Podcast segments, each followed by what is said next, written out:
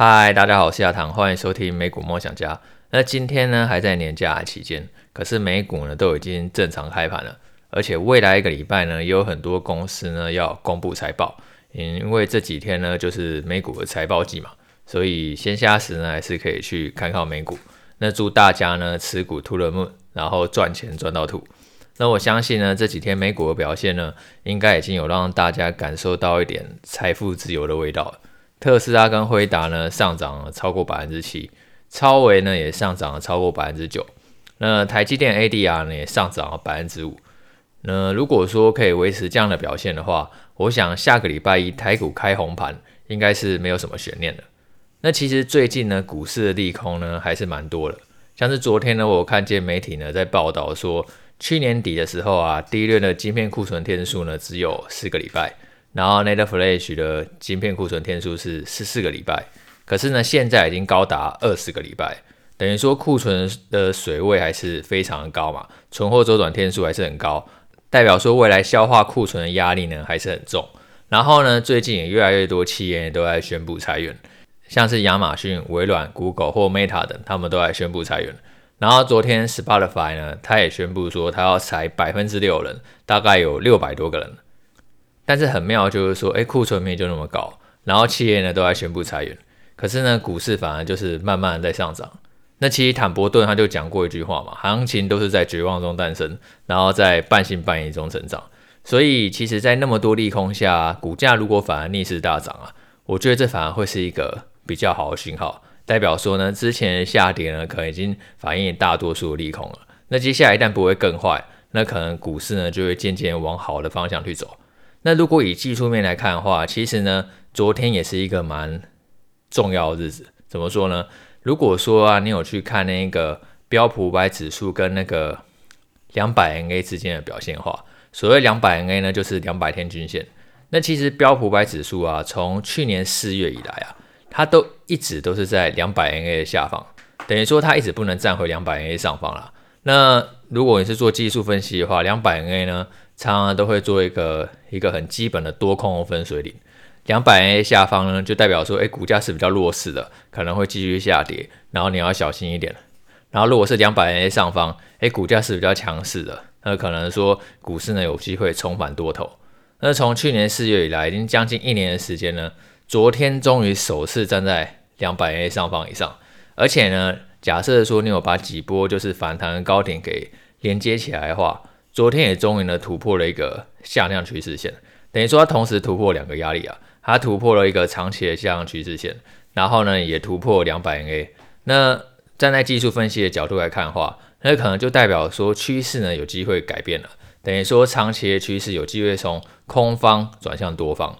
那技术分析呢并不是百分之百，但是呢可以作为你一个辅助决策的参考，是代表说过去一年多啊比较低迷的情绪呢终于有机会迎来逆转了。那这个是大家之后呢可以去观察看看。那这个礼拜呢还是有一些数据呢要去公布，像是礼拜五的时候呢，美国会公布那一个十二月的 PCE 个人消费支出指数。那它跟 CPI 的差别是说呢，联准会其实是更为重视 PCE 的指标，因为它数据涵盖内容呢更为广泛。然后它在做利率决策的时候呢，它也会参考比较多的 PCE。那一般是预期说十二月的 PCE 的年增率啊，会从上个月的百分之五点五持续下探到百分之五，会再创二零二一年十月以来最低。然后，如果说你是排除能源啊，还有食品价格的核心 PCE 呢，也预计呢会从上月的百分之四点七降到百分之四点四，也会创二零二一年十一月以来最低。那其实我觉得 PCE 它持续下探应该是一个蛮高几率会发生的事情。昨天叶伦就是现在美国财政部长。前联总会主席呢，他接受采访的时候呢，他有说呢，就是很多原物料的价格都已经在去年底明显下滑嘛。那唯一还支撑通膨在比较高位的，就是房租，房租的价格还是比较高。可是他觉得说，这个房租的价格啊，差不多到今年中的时候就会明显降温了。那这样的话，一旦说房租价格开始降温啊，可能下半年通膨下滑速度啊，是会比很多人预期呢还要来得快的。然后再加上说，其实现在美国那个劳动市场还是相对强劲嘛。虽然说你看好像很多企业都在裁员，我们刚刚讲到说什么 Google 啊、亚马逊啊、微软都在裁员，可是其实现在其他公司开的职缺还是在一个相对高档。等于说呢，虽然他被裁员了，但是找到下一份工作的难度，并没有说像过去几次金融危机一样那么的高。所以说呢，如果说劳动市场它是可以比较温和的那个趋缓，然后通膨呢也明显下滑的话，他觉得说这个对美国经济呢成长是非常有利的。呃，如果说像是礼拜五 P C 的年增率啊，它可以持续的下探，那这样的话，二月初二月二号联总会还在召开利率决议的时候，其实升息一码的几率呢是非常非常高了。我们应该很快就会看到这波升级循环的顶峰了。那一旦升级循环到顶了，其实整个资金它的那个紧缩压力就不会那么强了嘛，这就有助于说股市现在反弹行情呢有机会呢继续走下去。然后另外一个你可以去搭配观察，当然就是企业的获利嘛。那这个礼拜其实有很多公司呢都会公布财报，像是特斯拉还有微软呢，他们都会在这个礼拜公布。那微软呢，它会在礼拜二的时候呢，也就是今天的盘后呢，去公布二零二三会计年第二季财报。那实际的统计时间就是去年的 Q 四。那因为经济趋缓，然后客户也去放缓支出的关系，一般是预计说呢，Azure 云端运算服务的营收成长呢，可能会持续的趋缓。而且说为了应对景气逆风，其实之前微软它已经宣布裁员了一万一千人。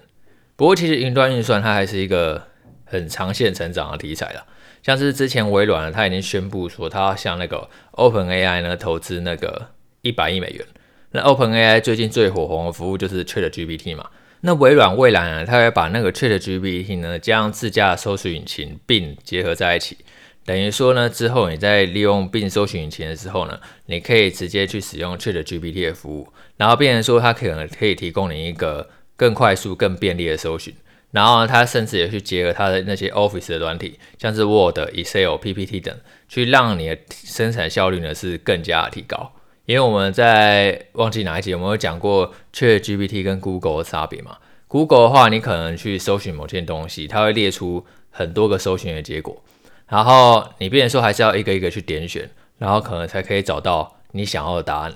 可是其实之前我看过一个蛮有趣的统计，就是说呢。例如说，你今天搜寻那个东京自由行，然后你可能想说你要去看东京哪里玩，那 Google 会跳出好几十页的搜寻结果嘛，一大堆说有关东京自由行的东西，可是百分之八十的点击都会在第一页上面。那这个其实也很合理嘛，因为一般人其实看不了那么多的东西嘛，怎么可能第一页看到第一百页？这不可能的，一定差不多在第一页就差不多就决定了。那 ChatGPT 它等于提供你一个更快速、更直接的答案，因为它就好像聊天一样嘛。它可以好像一个个人助理一样，然后去提供你一个相对应的资讯。呃，当然呢，就是如果你问他一些可能更仔细的问题的话，有时候他可能还是有一些答错的那一个可能性。可是我觉得对于刚出来服务来讲话，我觉得它的效果是非常非常惊人的，而且它进步的速度也非常快。那未来如果微软可以把 ChatGPT 呢有效整合在自己家里的产品当中的话，我觉得它的想象空间是蛮值得期待的。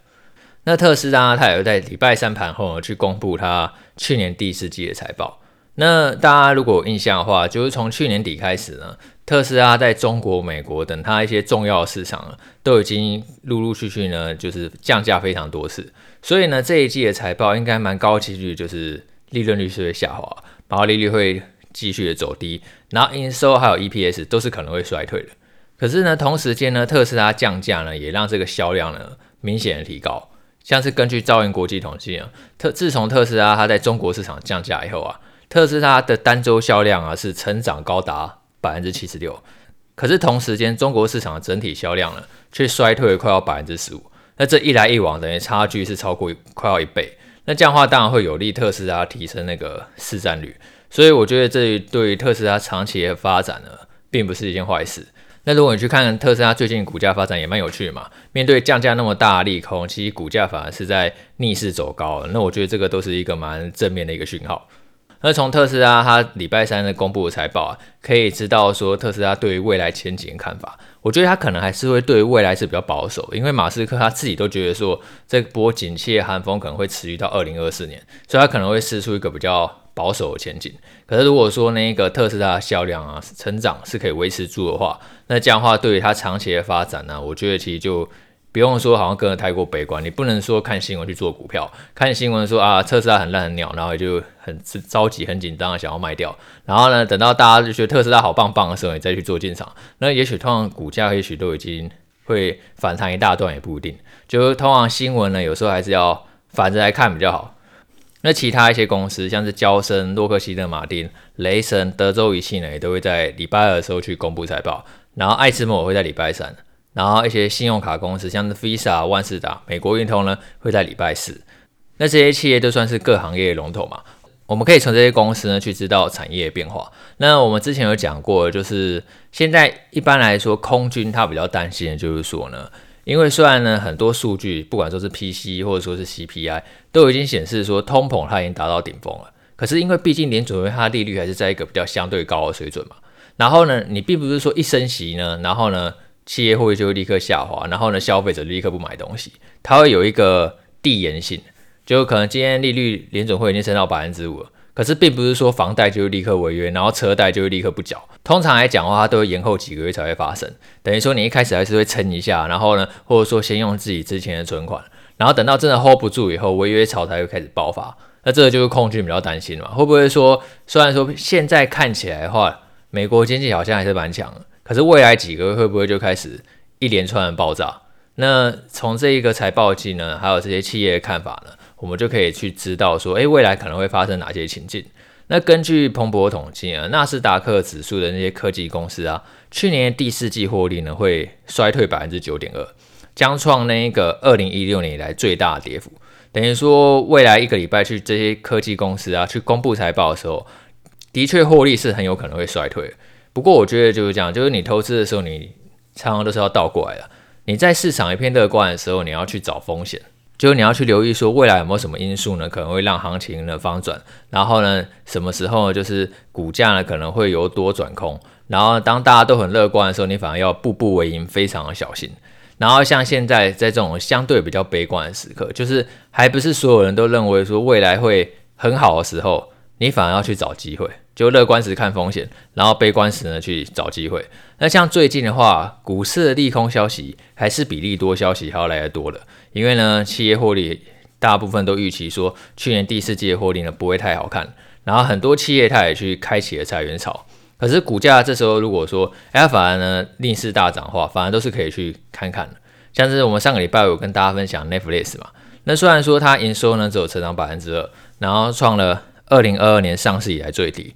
甚至它每股盈余还衰退超过九成。可是因为它广告方案推出，然后也减少家庭共用账号的关系，所以他还是看好未来订阅会员呢会重回成长，而且它的营收可以回到双位数成长，然后今年的利润率也会比去年更好，所以股价那时候反而是跳空大涨嘛。那像这种我反而就会去留意看看，或者说像上个礼拜五，Google 它也宣布说它要裁一万两千人嘛，它股价也反而去跳空上涨。那我觉得这个都是蛮可以留意的讯号了。好，那今天就分享到这边，我们下次见，拜拜。